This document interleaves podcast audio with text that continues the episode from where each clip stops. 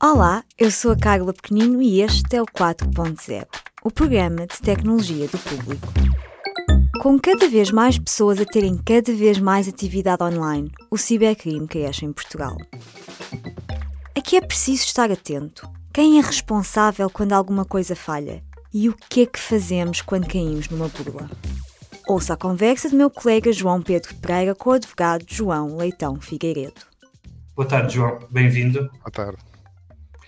Eh, contámos aqui recentemente no público o caso de, de uma pessoa que foi eh, burlada no acesso à, à, sua conta bancária, portanto, através de um, um esquema que parece ter sido bastante sofisticado, eh, que implicou eh, colocar a, a, chave móvel eh, em frente à câmara do computador para que ela fosse captada, eh, envolveu telefonemas. O, resultado foi que a pessoa eh, acabou por dar dados suficientes eh, a quem quer que estivesse do outro lado, que levaram a que depois, numa série de transferências bancárias, tivesse perdido tivessem sido roubados perto de 70 mil euros. Eh, uma das a primeira questão que me surgiu quando, quando li este caso que contámos aqui no público foi uh, até que ponto ou em que circunstâncias é que há aqui responsabilidades eh, das pessoas, do utilizador que, que, que é enganado e eventuais responsabilidades de quem, de quem está a prestar um serviço online. Neste caso foi um banco, poderia ter sido um sistema de pagamentos, como um PayPal ou ou, ou outra coisa do género. Eh, onde é que acaba a responsabilidade de uns, começa a de outros, como é que isto funciona? Muito obrigado, antes de mais, uh, João Pedro, agradecer o convite, enaltecer o público por esta iniciativa e falarmos de tecnologia que hoje em dia tanta falta nos faz. Este é um bom exemplo, não querendo entrar muito em detalhe no, no, no caso uh, que relatou, uh, penso que ainda, ainda se estará por apurar uh, muita da factualidade referente ao mesmo, mas esta é no fundo uma realidade com que nos deparamos diariamente e compreender também que esta lógica ou esta, este conceito do que é o cibercrime, a cibercriminalidade, ainda é algo de muito recente, não apenas na legislação, mas também socialmente, ou seja, as pessoas têm um baixo nível de conhecimento conhecimento relativamente às medidas de segurança que devem adotar. E eu gosto sempre de fazer este paralelo. Quando nós falamos em cibercrime, não nos podemos esquecer no momento pré.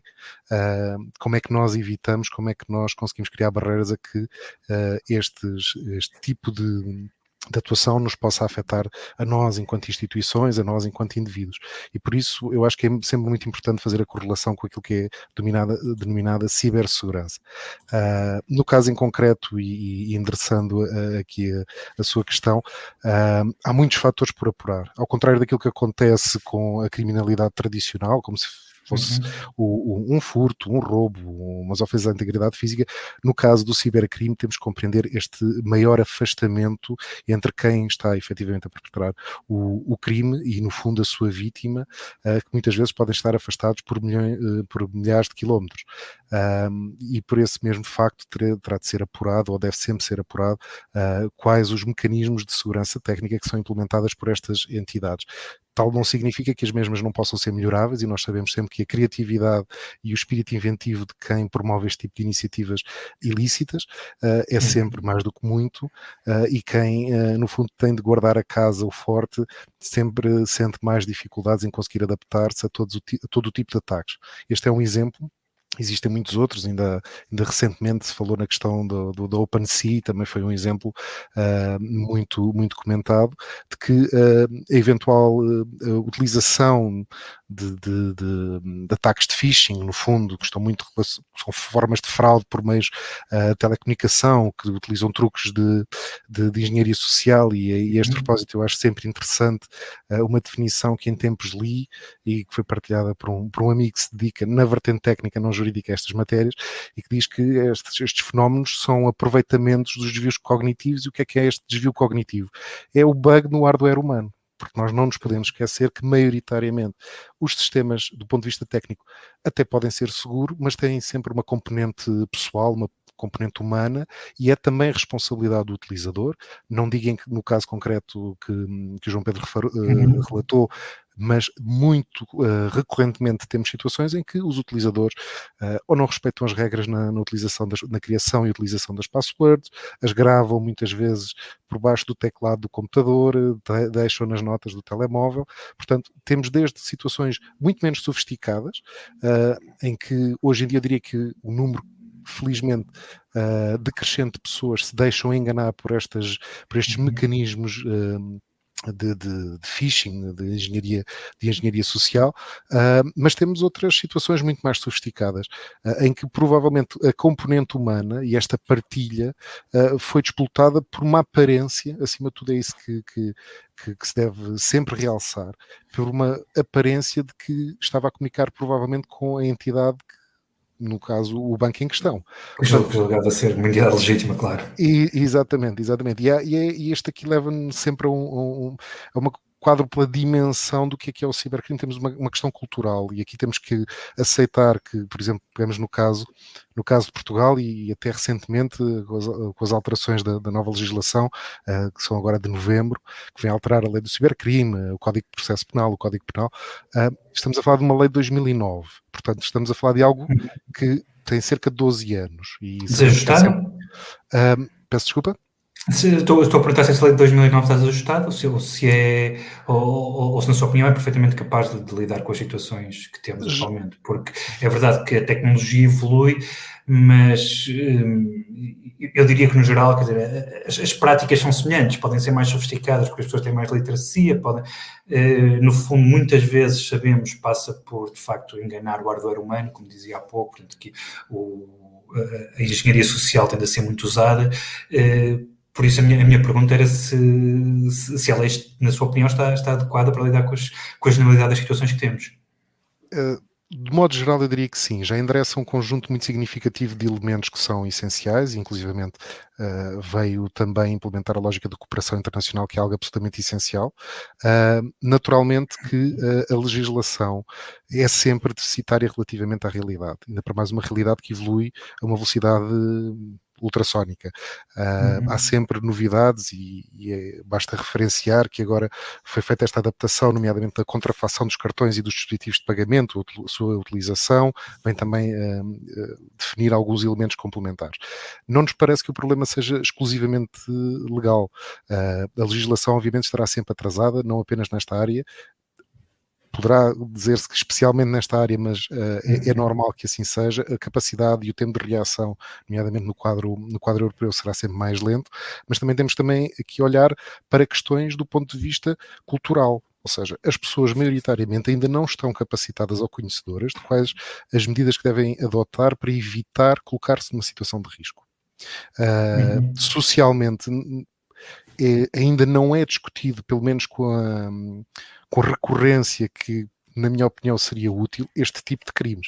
Ouvimos falar e há muito debate público nas televisões sobre, sobre questões igualmente ponderosas, igualmente relevantes, relacionadas uh, com, com crimes, se posso dizer, mais tradicionais, mas existe muito pouco debate, muito pouco conhecimento, uh, muito pouca discussão sobre, sobre estas matérias, o que leva também as pessoas a não conhecer uh, o quadro uh, legislativo uh, que as pode proteger, nomeadamente as pessoas não. Protege em que medida?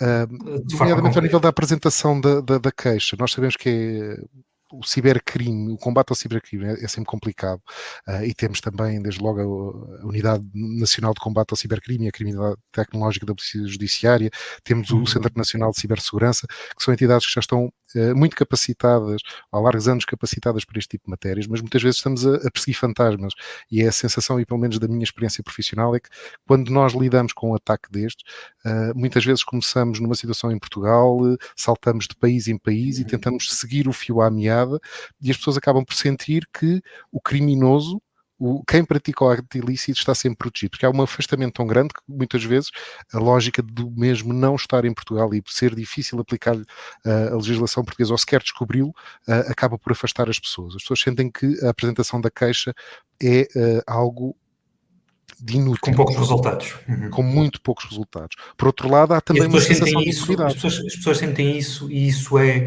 uma coisa sentir, outra coisa é ser realidade. Essa é a realidade, de facto, as pessoas sentem isso porque isso é verdade?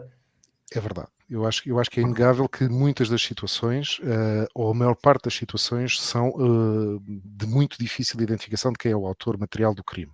Uhum. Uh, e depois nós temos de ter ter aqui uh, sempre presente onde é que o mesmo estará. Estaremos muitas vezes a falar de grupos organizados, uh, situados em países que de alguma forma dão cobro e proteção a este tipo de atividades. Portanto, não é, uh, inclusivamente ao nível do direito internacional privado, fácil de, de, de, chegar a estes, a estes autores. E isto cria esta sensação de impunidade. Por um lado, temos a vítima, que muitas vezes nem sabe que foi vítima. Temos inúmeros casos relatados de pessoas que são atacadas e nunca se aperceberam. Houve um caso não muito, não muito distante uh, de, um, de, um, crime de burla informática em que, na realidade, um conjunto de cerca de 50 mil contas bancárias ao qual ia sendo retirado mensalmente um euro. Obviamente que uma pessoa não se apercebia uh, da existência daquela prática. Ou seja, aqui sim estamos a falar de uma situação em que tecnologicamente era necessário haver medidas mais apertadas e já existe uhum. regulação específica, nomeadamente no setor bancário, setor segurador, uh, uhum. nas utilities, uh, que impõe a implementação de medidas técnicas e organizativas muito mais apertadas e desde logo as derivadas do regime jurídico da segurança do ciberespaço e, o, e mais recentemente o, o, o decreto-lei C5 em 2021 que veio regulamentar essa mesma, essa mesma legislação legislação. Mas continua a haver um caminho muito longo uh, a percorrer e, e, e, quanto mais a, a tecnologia evolui, maior é a necessidade de criar mecanismos uh, ágeis para tipificar novos tipos de crime. Nós não podemos acusar alguém por, por, por, crimes que nem sequer estão ainda pensados ou ainda uhum. legislados. Obviamente que há o facto que é ilícito. Mas há, mas há, há de facto crimes que não estão, há, há, de facto nesta área crimes que não estão pensados ou legislados ou, ou todo este tipo de, de crimes que vimos, como o caso desta burla e outras que sabemos. Há, há, há imensos relatos de burla burlas, por exemplo, com o MBA de todo tipo. Eh, há aqui questões que não cabem na tipificação atual de crimes ou, ou, tudo isto já está, já está mapeado na legislação? E são eventualmente declinações, mas de crimes que já uhum. existem. Sim, existem, eh, eh, eu acho que a tipificação já está feita lato senso. Agora, existem uhum. particularidades uh, que é sempre necessário uh, ter em consideração por, por, efeitos de atualização do quadro legislativo. Uh, e eu acho que isso foi feito recentemente e foi bem feito. Uh, no fundo, esta, esta lei agora de novembro veio, veio, veio comatar um conjunto de outros, de outros elementos temos sempre forma de uh, chegar uh, de, algum, de algum modo a, a, um crime, ou a tipificação de um crime, mas naturalmente com a evolução técnica tudo se torna desatualizado. Aquilo que foi uhum. legislado no contexto do Código de Processo Penal, do Código Penal, uh, da lei do cibercrime, obviamente que, que, com o passar dos anos acaba por perder alguma da sua exatidão e, e atualidade. E, e, isso nós nunca nos devemos uh, esquecer. E acho que o legislador tem feito um esforço para acompanhar a evolução tecnológica, mas sempre com este déficit em termos temporais que é, que é, que é muito significativo. E que vemos acontecer em várias áreas da tecnologia, não, não é só até nesta questão do cibercrime. Dizia há pouco que, que, um, que tende a haver um, grande sentimento de, de impunidade eh, que eventualmente será, será pouco dissuasor ou será até motivador para, para, para quem, para quem te, tenta fazer este tipo de, de crimes. Nós estamos a falar genericamente de, de que tipo de, de molduras penais para quem, por exemplo, faz este género de roubo. Uh, alguém que, que com um esquema de phishing consegue aceder a dados de uma conta bancária uh, e retira o, o que for. Uhum. Eu diria que o, que, o, que o crime mais tradicional seria o, de burla informática e nas, nas comunicações que vem previsto no, uhum. no, no, Código Penal. Estamos a falar de um crime que tem uma moldura punível até três anos uh, de prisão uh, ou com pena de multa. Portanto, estamos a falar de crimes em que já têm uma moldura penal que, não sendo particularmente pesada, não deixa de ser já também relevante. Uhum. Eu diria que aqui a questão, a questão prende-se mesmo com a efetividade. Ou uhum. seja, a maior parte, e aqui falando um pouco com base na minha experiência, a maior parte dos crimes, uh, dos processos de crime que, processos crime que acompanhei, um, chegamos a jurisdições em que por isso simplesmente não, não se consegue continuar as investigações, independentemente dos esforços, uh, nomeadamente do, do, do, da Polícia Judiciária para esse, para esse efeito. Tipicamente, que, que jurisdições não é? Seja, imagino que a Ásia, eventualmente Rússia. Sul, talvez, não sei, Rússia, claro. Rússia, Irão, são, são, são países, uh, obviamente que há alguns uh, com quadros legislativos ainda muito rudimentares, alguns de forma propositada, outros de forma uh, natural natural para a ausência de, de evolução mas são uh, mas eu diria que, que, que são países uh, que privilegiam a manutenção do, do status quo uh, uhum. e, que, que, nos dificultou muito aqui a defesa, a defesa da, dos interesses do, do, dos cidadãos que legitimamente uh, atuam e, e, se veem prejudicados por este tipo de atuação. E, e, são países com os quais não há não há acordos, não há, não há muito que se possa fazer, não é? Eh, Exatamente. Diria que isto é a maioria dos casos, portanto. A maioria dos casos acabam por bater neste problema de quem os comete não está aqui. Portanto, é, com grande é, frequência. Para quem, para quem é burlado desta forma, eh, a esperança, por exemplo, de, de reaver aquilo que lhe tiver sido eh, retirado é pequena. Eh, sim, não. Eu agora eu gostava okay. só de dar aqui um, dar aqui um, um, um elemento adicionado que, que eu penso ser pertinente há um processo de evolução uh, na consciência dos direitos uh, e das meios de reação. E eu acho que isto é importante uhum. e notou-se muito no contexto pandémico. Obviamente que esta evolução resultou de um facto menos feliz, mas que todos nós, uh, com o uhum. qual nos, nos, temos vindo a adaptar, e que tem a ver com, com, com a pandemia do, do SARS-CoV-2 e da, da doença uhum. Covid-19 foi notória uma evolução e tivemos evoluções de mais de 200% de mês para mês no início da pandemia. Isto não é estranho na medida que as empresas começaram a ter de adaptar a sua forma de, de a sua atividade comercial e a aceitar e implementar mecanismos de teletrabalho, que passou a ser obrigatório durante um período bastante largo, uh, logo em 2020, e nesse contexto uh, o Uh, o hacker, o, o, o, criminoso, viu ali uma oportunidade muito, muito interessante de uh, colocar as garras de fora, se assim podemos dizer, e obviamente houve um aumento exponencial de ataques que têm vindo a ser noticiados,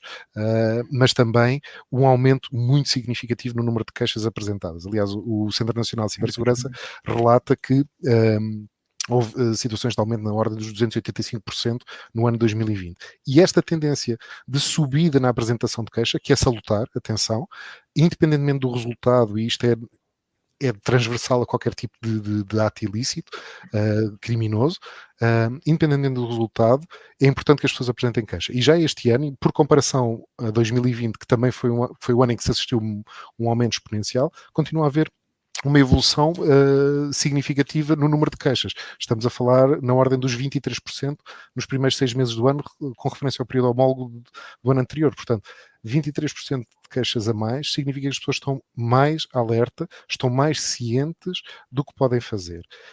Por outro lado, uma questão uh, interessante, a questão que me colocou, uh, pode haver situações em que é possível obter uh, a devolução dos montantes e aí depende um pouco uh, daquilo que do que decorra no, no, no, contexto do processo. Se for uhum. identificada a existência de responsabilidade por parte da entidade, quer seja um banco, uma empresa de meios de pagamento, uhum. um marketplace, uhum. aí sim pode haver o ressarcimento diretamente por parte dessa entidade, porque não cumpriu os deveres uh, de cuidado a que estava adstrito. Um, dificilmente diria que existe um, um ressarcimento absoluto a 100%, porque uhum. existem sempre aqui entraves e com muita frequência se verifica também, aqui falamos nestes casos de phishing de engenharia social mais direcionado ao, ao particular, ao ataque à conta, uhum. conta bancária, conta no, num determinado um, empresa de presta serviços meios para pagamento, um, estamos a falar de, de, de, erro humano, estamos a falar, de, como falámos ainda há pouco, o bug no hardware humano. E é um bocadinho nisto que, que se verifica também, uma responsabilidade também do particular, o que acaba por tornar ainda mais complexa aqui uh, esta questão, porque existe muito, muito, frequentemente a partilha de, de, de, de passwords, de logins. A Consegue dar um cenário, deixa-me só, dar um cenário em que haja de facto uh, um cenário hipotético em que haja responsabilidade do prestador de serviço, porque a responsabilidade do utilizador já todos nós conhecemos. Foi alguém que uhum. Uma mensagem e respondeu, foi alguém que abriu um e-mail que não devia, ou abriu um e-mail e foi parar a um site que era parecido com o site do seu banco e introduziu os dados. Uh, esses cenários são muito conhecidos. Em, em, que tipo de cenário é que há, é que há responsabilidade do, do prestador de serviço, seja banco ou outro? Acima de tudo, os cenários são vários, existem, existem inúmeras situações em que podem ser responsáveis. No, eu diria que o, o, há um exemplo que poderia indicar que é o regime jurídico dos serviços de pagamento e moeda eletrónica, em que vêm uh, descritos um conjunto de obrigações que, se não forem cumpridas uh, por parte das entidades que estão adstritas a cumprir esse mesmo regime jurídico, uh, poderão ser responsabilizadas e ter de ressarcir. Uh, os seus clientes por, por, por, situações de violação uh, da, da, dos seus deveres de responsabilidade. Existem também alguns casos em que um, aqui são situações mais rebuscadas, que têm a ver com, nomeadamente com, com, a banca, em que não estão asseguradas as entidades, a verificação de entidades e depois alguém se faz passar aqui no fundo quase que o furto de identidade, um, que alguém se faz passar por um representante, um legítimo representante de uma empresa e um, que na realidade promove um conjunto de transferências financeiras de uma conta e o banco não, não tomou os, devidos, os uhum. devidos deveres de cuidado na verificação uh, uh, de se aquela pessoa era efetivamente quem dizia ser. Portanto, temos aqui algumas situações, um, ehm, e não são poucas, um, ehm, que poderão uh, resultar na responsabilização da entidade, da entidade prestadora de serviços. Mas, naturalmente, temos que ter em consciência que o conjunto de regras e obrigações já impostas às entidades é muito significativo, ou seja, nós não lidamos com entidades, quer seja do setor bancário, uh, dos meios de pagamento, que uh, tenham sistemas completamente desprotegidos ou, ou, desajustados daquilo que é a realidade diria que a maior parte de, das situações que, com as quais nos deparamos vão já muito além daquilo que a própria legislação impõe a estas entidades. Uh, uhum. A criatividade do, do, do, do, criminoso é sempre muito significativa e dificulta sempre um, quem. É sempre mais fácil atacar do que defender. E depois estamos, vamos falar de entidades que são atacadas diariamente de inúmeras formas. E, e há uma situação que corre menos bem e de repente. Uh, coloca-se muitas vezes e de forma injusta em causa tudo aquilo que foi feito de bom. Uhum, certo. Uma última questão, João, para, para fecharmos. Eu usou há pouco a palavra hacker, que é uma palavra que tem que tem significado vário, há, há, há quem, há quem, quem tem um significado mais positivo, há quem acha que seria uma palavra mais negativa, há toda a questão dos white hat hackers e dos black hat hackers, usou a palavra da criatividade em relação a estes criminosos. Diria que há uma tendência, pelo menos em parte da criminalidade informática, para uma certa romantização do crime, do, do criminoso, eh, vê-lo como uma espécie de hacker informático genial que está ali e, e, e, não necessariamente como, se calhar não tanto como um criminoso. Acha que esta, pelo menos esta dualidade, eh, porque, porque vê-se muitas vezes este tipo de expressões a serem aplicadas ao, ao cibercrime informático que o tornam, ou pelo menos semanticamente mais suave. É, eu, diria, eu diria que depende um pouco da perspectiva. Eu gostaria de diferenciar aqui, até porque existem uh, definições muito, muito próprias e já diria bastante estabelecidas do white hacker, do black hat uhum. hacker. Obviamente que um, ehm, hoje em dia eu acho que se está a romantizar um pouco uh, a figura do hacker. Obviamente que existem pessoas que exercem este tipo de atividade com boas intenções. Uh, eu próprio, no, contexto profissional, já lidei com inúmeros e estamos a falar de pessoas com desde logo com um sentido de humor uh, muito particular, porque atacam uma empresa, enviam um e-mail e depois dizem, atenção que vocês têm aqui um problema. E se não, fiz, e se não se portarem bem, vou fazer queixa. Portanto, existem este tipo de pessoas que efetivamente trabalham para um bem comum, ou seja, identificar erros, falhas, problemas, reportá-los a quem direita a própria empresa, para que os uhum. mesmos sejam resolvidos. Agora, ao contrário destas, e que eu não sei se serão a maioria ou não, admito que, e espero que assim seja, mas, mas tenho algumas dúvidas, uh, todos os demais não podemos continuar a permitir a existência de uma conotação quase sexy e apelativa para este tipo de atividade. Muito pelo contrário, são pessoas que visam a obtenção de lucros à custa um, do património dos demais, explorando fragilidades, desconhecimento, um, problemas técnicos, o que seja, para uh, obter uma vantagem financeira muito significativa uh, à custa de quem uh, licitamente exerce a sua atividade ou, ou dos, dos, dos, clientes finais que no fundo vêm, se veem privados dos seus fundos. Uma conversa com o advogado João Leitão Figueiredo sobre cibercrime, gravada a 7 de dezembro na emissão ao vivo do 4.0. Até ao próximo episódio, voltamos com mais novidades sobre tecnologia em 2022. O público fica no ouvido.